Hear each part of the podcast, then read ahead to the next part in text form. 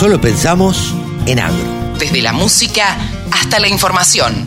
Bajate la aplicación para escucharnos en tu celu. La Secretaría de Agricultura de la Nación, junto con el INTA y el SENASA, presentó la autorización comercial del evento Virus Modificado Genéticamente de la Leucosis Bovina. Se trata de un esfuerzo científico que llevó más de 14 años de estudio y busca la erradicación de la enfermedad que afecta fundamentalmente al ganado lechero en Argentina, países de América Latina y el Caribe, de América del Norte, Europa Oriental y de Asia. Karina Trono, científica responsable del evento y directora del Instituto de Virología del INTA, nos contó más al respecto. Nosotros trabajamos con esto que es la leucosis bovina, es una enfermedad del ganado vacuno exclusivamente.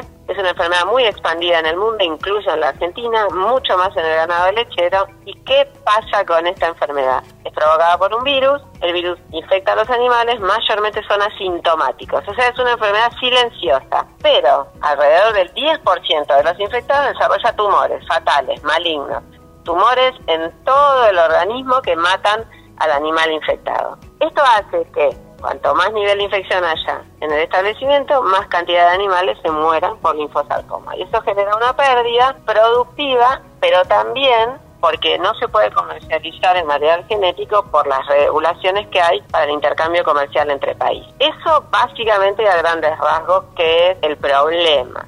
¿Y cuál es la problemática dentro de este problema? Que no hay tratamiento ni vacuna hoy en el mundo, a pesar de que eso se conoce hace muchísimos años. Lo único que hay es programas de control que para nuestro caso son prohibitivos porque consiste en detectar y eliminar el animal infectado o segregar en rodeo positivo y negativo con los índices de prevalencia actuales que son superiores al 80% en los establecimientos lecheros, eso es infactible eh, económicamente. Entonces, había que pensar una manera de trabajar para reducir el índice de infección y el índice de muerte por linfosarcoma sin interferir en las maniobras del establecimiento y con una maniobra adecuada para nuestro contexto productivo. No es lo mismo trabajar acá que en Europa. Entonces, la idea fue generar una cepa viral discapacitada, es decir, que tuviera todas las características para generar una respuesta inmune, pero que no se expanda, o sea, que no contagie y que no provoque tumores.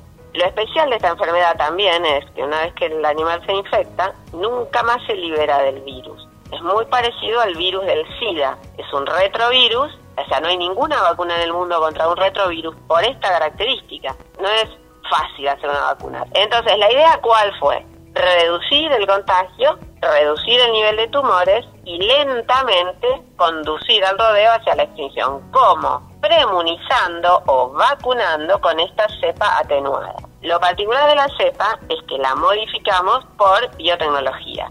Entonces pasó a ser un organismo modificado genéticamente. Eso es sujeto de regulación por las autoridades de todos los países.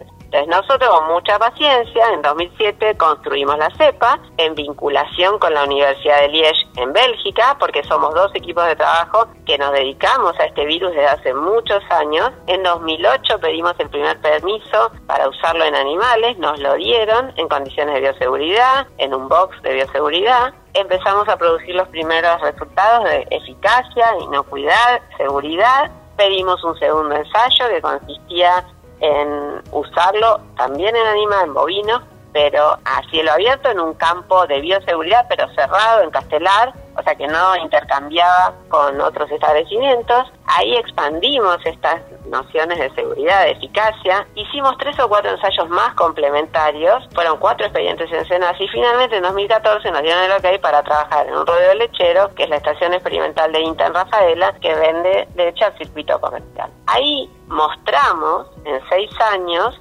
que la cepa es segura, eficaz, protectiva, que no afecta al medio ambiente, ni a la salud animal, ni a la potencial salud humana. Entonces, convergiendo todo esto en lo que hoy denominamos una salud, pudimos demostrar que estábamos listos para pedir la desregulación. La pedimos y es lo que se publicó el viernes en el boletín oficial. ¿Qué tenemos ahora? Una cepa atenuada, lista para ser metida en un proceso de desarrollo vacunal. No tenemos una vacuna, pero tenemos la cepa liberada para usarla en una vacuna. Escucha la radio del campo en tu celular. Bájate la aplicación. Es re fácil.